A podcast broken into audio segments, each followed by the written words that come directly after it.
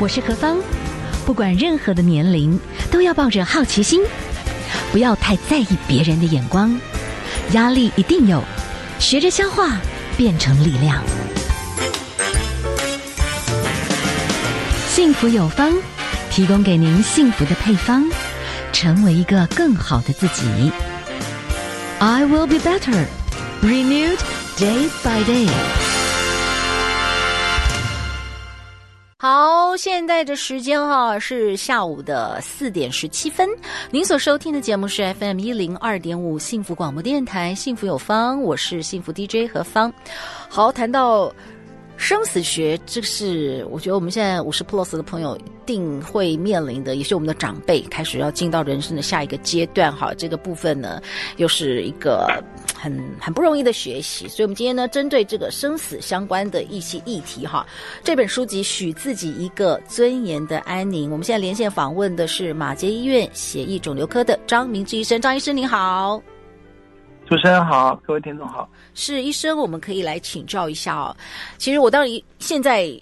就整个的这个医疗关系，像我有一个朋友也是妇产科医生，可是其实每一个接生都是有风险的，所以后来他也是有经历那种，呃，出了一些状况，然后哇，一些诉讼。我觉得现在是这种医疗关系哈，处在一个，除非大家更多的哈，能够在互相的这个尊重，或者是。互相的理解啦，否则的话，我觉得台台湾未来有很多很多的这种你知道很奇怪的疾病啦、生离死别啦、重症啦会出现哈。我觉得这医医疗的关系其实是又是另外一个大家去思考的主题。好，今天来谈生死，其中有一个部分啦。既然谈到生死之前就会有重病哦，所以呢，到底以医生的角度，到底是要怎么样去告知患者，是不要告诉他们好，还是？怎么做比较好？你你的实际经验可以跟我们分享一下吗？好的，其实呃，癌症的部分哈，嗯、大家晓得，不管是第几期，整个来讲啊，一二三四期，当然三四期像乳癌、肺癌都是不好嘛，嗯，但是像淋巴癌就就可能会好一点，嗯，但是呢，不管级别来讲，它大概能存活下来的就是一半，嗯嗯嗯，啊，当然大部分是早期的病患的。三四起、四起的有时候就很困难了，大部分的存活率五年都不到一成的。嗯嗯，所以总共总加起来，就是他会有一半可能会面临死亡的问题。所以家属一听到你要告知他是一个癌症的话，那当然是晴天霹雳，那不太能接受。嗯，那这方面的告知本身就一开始一接触的时候就有问题了啊。嗯，尤其是有些病人是可能在模。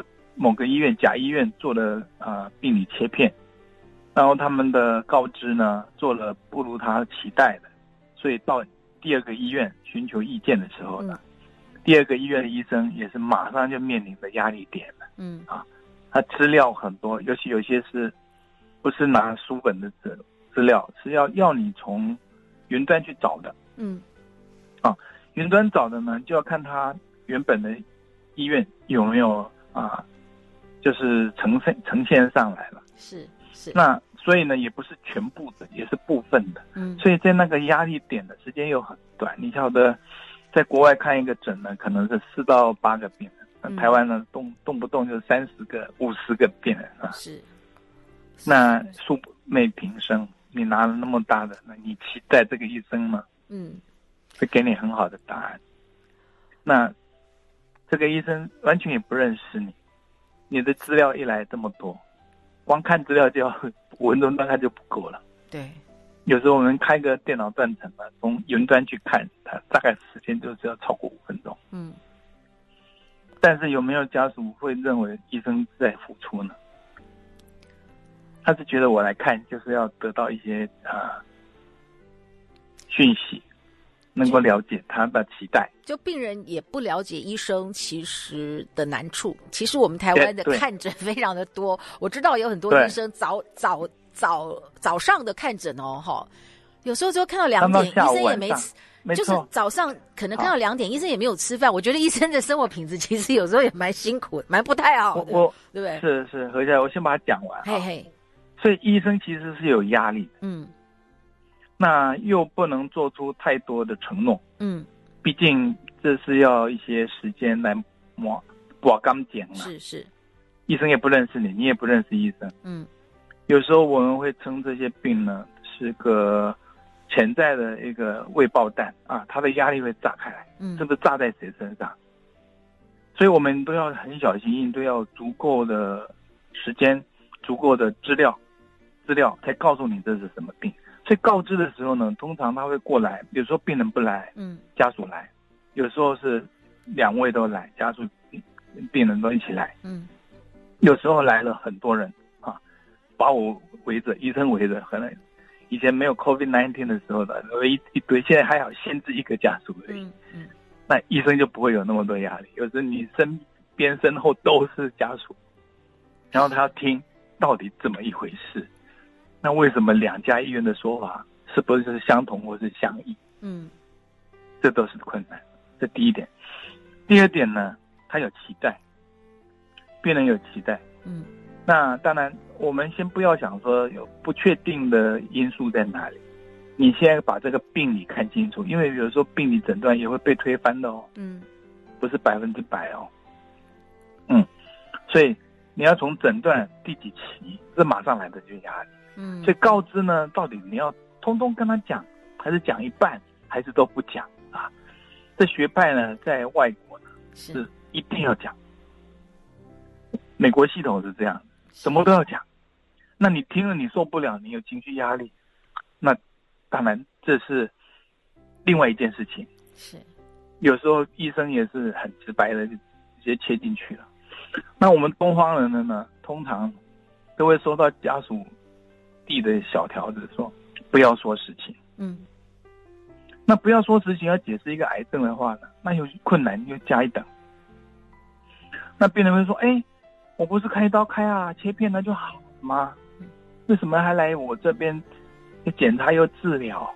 嗯，那到底是什么病？你又不能直接告诉他你是什么什么癌，你又要要很婉转，因为你已经答应家属了。有时候你你解释不清楚，直接就告诉哎，这个就已经是末期的癌症了。那家属回去就病人回去就哭啊，甚至自杀。这时候你怎么办？嗯哼哼，这时候这纠纷就来了，所以呢，你要先要察言观色，看看他到底是在逃避呢、愤怒呢、沮丧呢、讨价还价呢，到底他接不接受？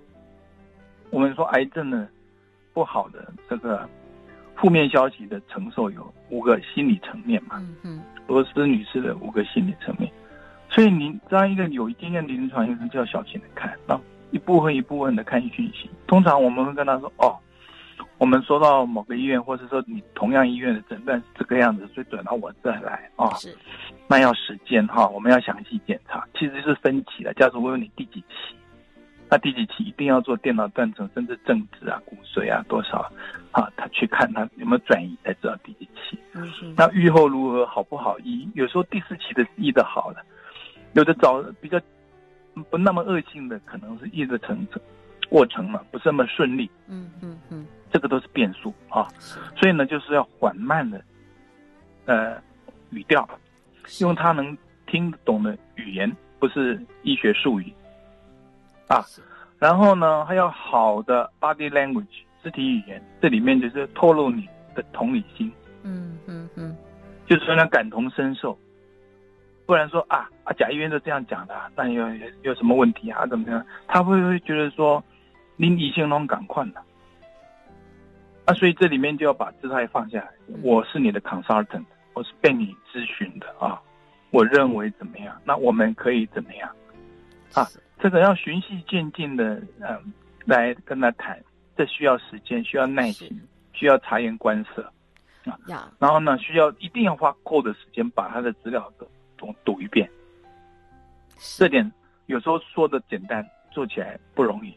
那你会希望他下次再来，但是呢，他们不会想说还有什么下次啊。所以这里面就是说，你要一个公平嘛。你会说啊，我今天比较急，后面还有病人啊，时间呢，我给你多少时间？我们先初步先了解一下。嗯，那有一些不了解的啊，我们做一些。呃，我这我这边这个医院再做个检查来告诉你啊。至于这个预后呢，当然呃要看配合的，呃治疗的顺利不顺利，反应好不好，我们才能嗯大概告诉你这个病情的结果。是，就是要委婉一点的，同理心一点的，讲话慢一点啊，这样的一个情形，让他渐渐的把他的心房啊放下来，因为他来看你，他也不认识你，嗯，也不晓得你某某张医师是是怎么样的一个人物啊，这这个都是要加油的了。那现在跟过去主持人说的好有什么不同？现在的年轻人时间少啊，嗯，他不想在医院停留太久啊。检查有都希望赶快知道，说当场知道结果，这是不太可能的事情。嗯，嗯，所以呢，你要来看这种病，医生就会跟家属说，要有耐心，要有时间，这不是一个术式，这是一个计划，是癌症的作战计划。嗯嗯啊，这个都都是要先取得他的谅解，让他 slow down。有时候来的时候，当然有些是很好的啦，他的很理解的都有哈，slow down 下他的情绪来。那那你也想要知道说，到底他们的意愿有多少？有些家属是抱着说能不医就不医了啊，反正这个就不太好啊。那有时候家属的立场呢，跟病人呢是不一致的。病人要医，家属不积极，嗯，或是家属要医，病人不积极。因为生死还有。因为年长，如果说这个长辈哦，你是不是要继续再去拼去做化疗拼哈、哦？我觉得这个当中当然就会有很多的不同的看法。没错，我们先休息一下哈，待会儿我也想请教一下，因为就是说。哦，我觉得台湾现在在谈所谓的这个安宁啦，啊，或者是社会另外一种推动就是安乐死。我觉得这当中的差异在哪里？那台湾的这个安宁的疗护到底是怎么去界定？哈，那我们等一下呢来请教一下医生哈。就是哎，我们在癌症的时候，医生的判定都已经这么不容易，如果要到一个阶段哈，是不是真的已经到很不容易的阶段的时刻？这个安宁的告知，这又是一种什么处境？哈，还有了，医生如果真的。碰到家属跟病人治疗的这个期待不同步的时候，你们扮演的又是什么角色？我们现在欣赏一首歌曲啊，休息一下。黑暗里的微光是被初衷点亮的眼眸，寂静中的心跳是让生命磅礴的回响。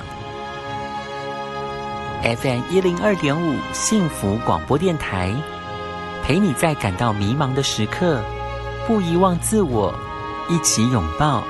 每个幸福的可能，听见幸福，听见知足，为你守护是一种祝福。前方的路也许迷糊，陪伴你走向幸福。听见改变就在这一天，FM 一零二点五，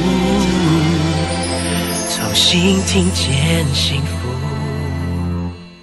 欢迎大家继续回到我们的节目现场，FM 一零二点五幸福广播电台，幸福有方，我是幸福 DJ 何芳。今天呢，我们来谈谈人生的。最终的一个学习哈，就是怎么样哈，给我们的家人哈，我们所爱的家人，然后有一个尊严的安宁。我们现在呢，继续连线访问的是我们的张明志医师，张医师在线上吗？有。好，张医生，在您这本《许自己一个尊严的安宁》，嗯，其实后面就谈到。当然，重病之后就有一种可能就会面对生离死别哈。那我们这个部分先来谈一下哈，就是在您的这个经验里面，你讲疾病的告知都是这么的难了。那另外一个部分，如果就是说抗癌这个部分到一个可能性，可能真的会撑不下去。那我的母亲是到后面，因为年纪大了，然后癌症复发，最后我们全家讨论就是用安宁的方式。我自己个人就觉得说，哦，安宁这个部分，如果真的全员参与，然后最后大家好好的告别，然后我觉得医疗团队也给我们很多的鼓励跟支持，所以我们最后就是会觉得整个过程回想起来，你也觉得就是尽了全力。然后医护人员甚至会突然了解我妈妈好像很想念一个。常常以前做复健的公保的医生，然后联大家就联系，医生也来看我妈最后一面，我妈就很开心。我就觉得这种小小的事情，可是就累积很多很多的感恩哦。好，那在您的这个书籍里面，其实您也可以谈到这个所谓的安宁医疗哈，需要这个全体参与，就重病到宣告，可能这是一种参考。你们参与的这些心路历程，你可以跟我们分享一下吗？啊，是这样的啊，其实马街是台湾最早设立安宁病房的，是在淡水，在一九九零年啊。嗯但是呢，我们到医师可以跟家属、病人决定，呃，病人签自主这意愿书的时候呢，是二零一八年立法通过的。嗯，里面经过了也是差不多快要三十年了。是，那中间呢，当然是辛苦了，就是没有安宁病房，就在一般病房执行嘛，哦。对。那通常呢，就是大家吗啡呢，呢用的比较担心呢，怕说病人不服气。不呼吸啦，生命危急会不会有，呃，医疗的问题啦？嗯，就是没有一个法源保保障医护人员做这些事情嘛。是，是。但是呢，病人是蛮痛苦的哦，嗯，连吗啡都用到有有限制，所以至于到二零一八年呢，立法通过之后呢，当然医生跟护理的医的团队呢，来执行这些就简单多了。嗯，就是说，SDM 就是。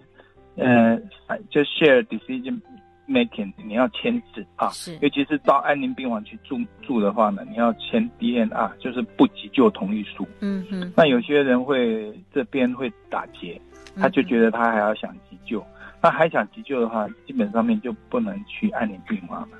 嗯，在安宁病房呢，一切都是缓和的，是，都当然有时候抗生素啊、退烧啊、输血可能会做，但是你一旦签了 SDM 的时候呢，就是说，你已经就要放弃这一些了，啊！可是至少我的、呃、我的妈妈是真的就没有痛了，他们还是有做一些小小的手术。其实有一有我不了解，可是就是哦，这这层级上了，就是说，OK，你签了不急就是一回事，进安宁病房是一回事，进安宁病房又签 SDM 的，这就是什什么都维生系统都要关掉的那样一回事，三个层级。哦，是是是啊，到第三个层级是水可以不给你哦。抗生素什么都不给你，嗯，就是你你不想要的话，我们就帮助你。以前是不行啊，嗯，一定要吊个点滴什么的啦，嗯嗯嗯嗯，啊，所以有三个层级，是是。那这这样的话呢，就保障就是说，到底这样会不会有问题？就是加速他的死亡啊。但是呢，也也就是说减少无效医疗，那是出出于病人的意愿。所以这边牵涉到三个问题：一个伦理问题，嗯嗯，啊，一个法律问题，一个宗教问题，嗯啊。那你会不会说这个等同自杀之类的啊？这宗教问题，所以在这里面呢，我们就要以伦理来看看西方人怎么做。他就是说有四个原则：尊重病人自主权，SDM 就是尊重他的自主权。嗯，他就不想医了，你还逼他医是不对的。以前病人签了，家属不同意，我们医生没办法照做。嗯，那就违背病人意愿。第二个不伤害原则，那我给他吗啡是不是不伤害？其实是不伤害。那呼吸缓慢也也可以解读为不伤害。嗯，行善原则跟正义原则，就是说我们都是在医生的病医生在病人的角度上面尊重他的自主，啊，我们不会做做事，他要将要死亡的病人受尽痛苦的折磨，这是我们跨了一大步。是这个呢，跟你所谓的安乐死叫做 physician assisted suicide，嗯，医生帮助或者加工过的死亡，这是有有不同的哦。是是。医生加工的死亡就打一个药让你不呼吸啦，嗯，啊，心跳不跳了，但那个字是等同是是一种加速，等于是在某个程度是是等于加工的死亡，是是，当然我们不能讲的太白，说是杀人啊，嗯嗯，这这有人会会这样的呃。评语啦，是，但是我们是说尊重他，我们不用那一些会伤害生命的，我们只是减少他的维生系统，减少他的痛苦，这是我们目前做得到的。嗯，那其实跟你加加工的，那你像傅先生的呢，非常的接近。OK，, okay. 你让他在重度的这个麻醉药的呃情况下呢，他又不给他营养水分的话，它很快的就会进入电解质不平衡，就昏迷，很快的就进入。嗯，是这个生命现象就会越来越薄弱了。我记得哈，当时我们就进去安宁病房，我们会有一些就是有有一些医院就有一些教战守则，他说平均哈，台湾是十六天，你知道吗？那像我的朋友的爸爸，我们就是一起，就是我的妈妈跟我朋友的爸，我们就一起进去。我的朋友爸爸就撑了两个月，哈，这个都有各自不同的 story。那我妈妈就在一个月。那我知道我们周边有些病床就走，真的就走得很快。哎呀，在那个安宁病房也有很多不同的 story 了哦。那我不晓得，就是说最重要就是说，呃，在这个安宁。医疗的现在这个状态下面哈，我觉得就是说，呃，等一下我们可能也会请我们的医生来跟我们聊一聊，就是现在或者是说几年前当时的这个傅达仁大哥，他当然也是用他自己的生命最后谈到了所谓的这个安乐死的推动了。那我一直有一个想，等一下我们欣赏歌曲，待会儿可不可以请教一下医生哈，就是说这个。安宁的话，其实就是不疼痛，然后不不太做那种最后哇，真的是让你病患的家属躺在那个急诊室上，然后用心电那个电击，然后满满身是血，插个管子，插满了导管啊，那那情何以堪哦，五花大绑的啦。对，我觉得就是可以避免这么恐怖的一个状态哈。可是我的意思是说，安宁其实它就是可以好好的，真的是好好的告别哈，把大家的遗憾啊，就是。呃，能够去见到的朋友，最后的一个小小梦想，彼此的一个实践。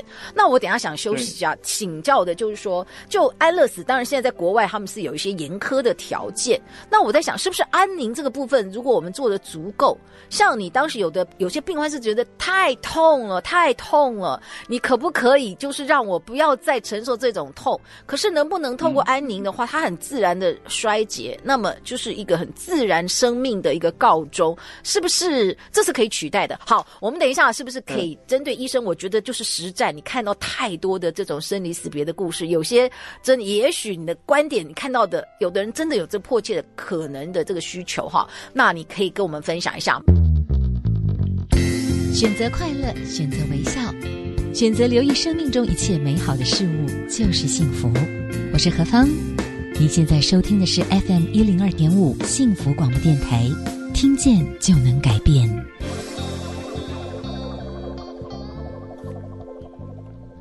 我是李婉玉，祝幸福电台生日快乐！未来的日子也要继续锁定幸福广播电台，让幸福陪你到永久。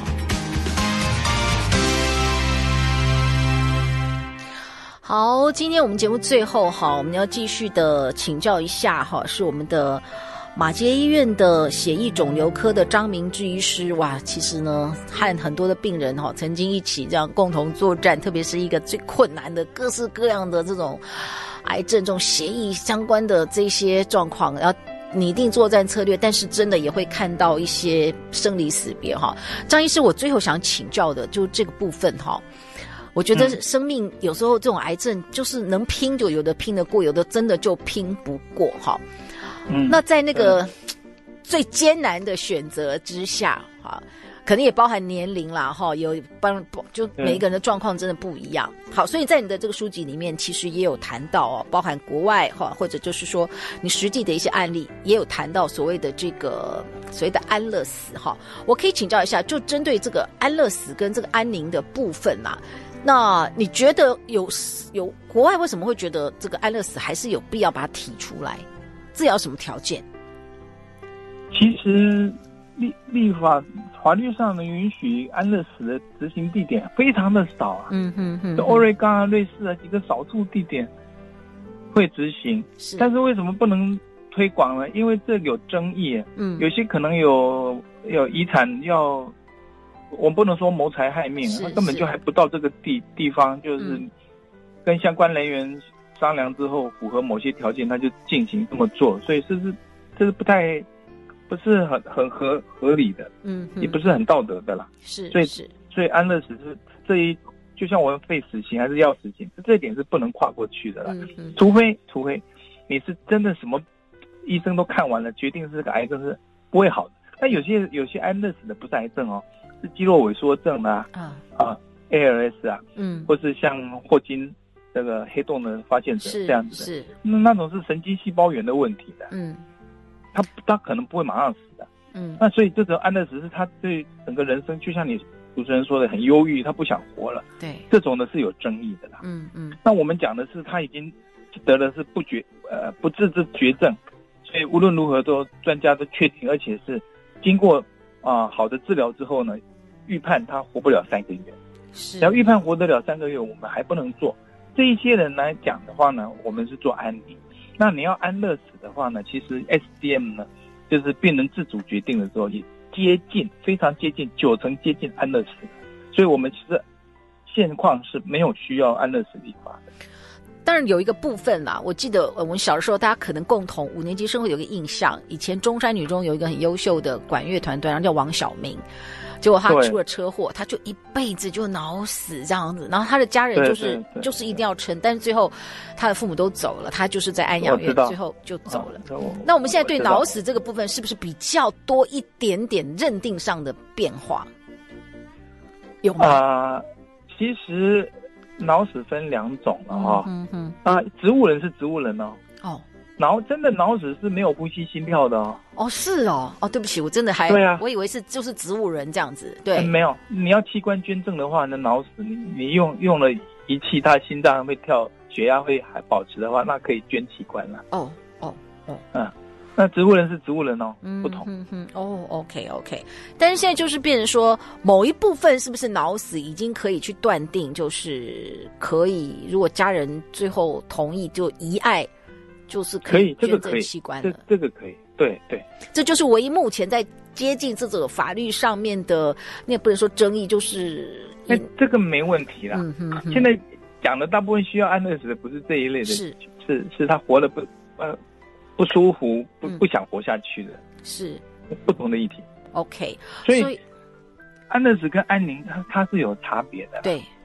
安宁的话，大部分指的了。当然，安宁的有的是癌症，有的不是癌症的。大概就是可以看出他活不不了太久了。嗯嗯。但是也很痛苦。唯一跟安乐死相同的是，安乐死他也也一些一些痛，有的有的是心理的痛，人生的痛，但是不是不一定是肉体的痛，不是等号。嗯哼。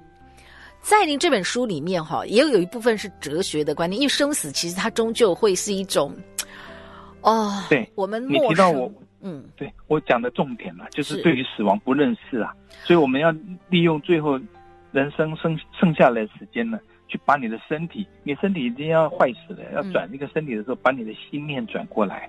你假如心念没有转过来，你的这个过过渡期过渡还是生死的交换还是没有做得很好，所以说我们要把握这个时候呢，有宗教的问题。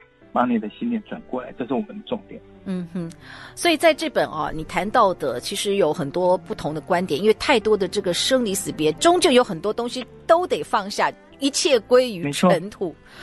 但是要放得下、舍得下，在你实际的这些你看到的一些患者，其实是不是很多时候在这个部分，如果早一点看得明白，也许会各方面。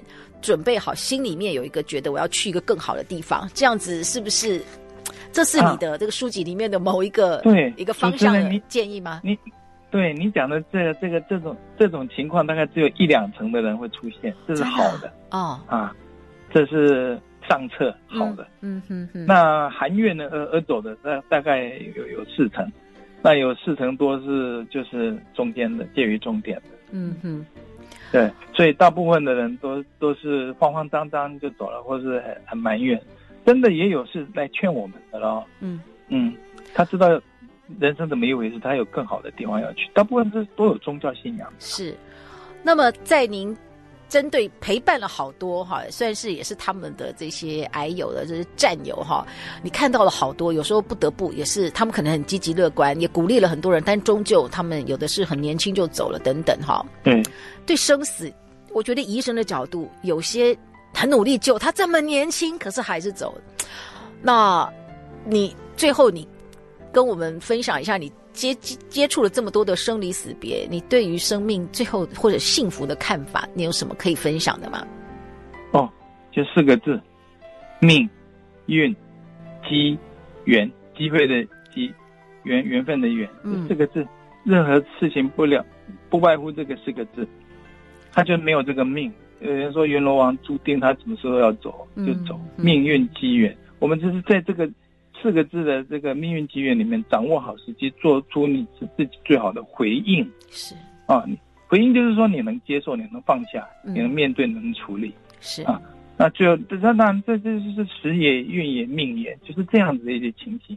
那你知道说这是，呃，大势之所趋，你就是要把握时间做你，呃，发挥你最好的。比如说你要道别、道歉、道爱、道安，这这些都在适当的时机就要开始做了，是，免得来不及。看尽很多的生离死别哈，最后想请教一下我们的张明志医生，你觉得你的幸福是什么？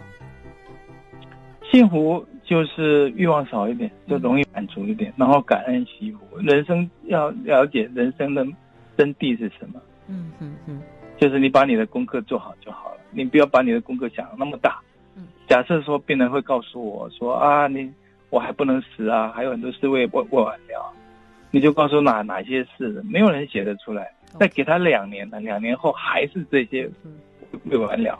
就是没有人要去面对了，嗯哼，那你就把生看得太重，把死看得太轻。是是，好，今天因为时间的关系，哈，只能就先分享到这边。也谢谢我们的医生跟我们的分享啊，许自己一个尊严的安宁，也许这里面的很多生死学有机会给大家做参考。非常的谢谢我们的医生跟我们的分享，也跟大家说拜拜喽，谢谢，拜拜，谢谢医生，谢谢。那我们今天节目到这边也告个尾声了，祝福所有的朋友们都平安健康，好，谢谢喽，拜拜，好，拜拜。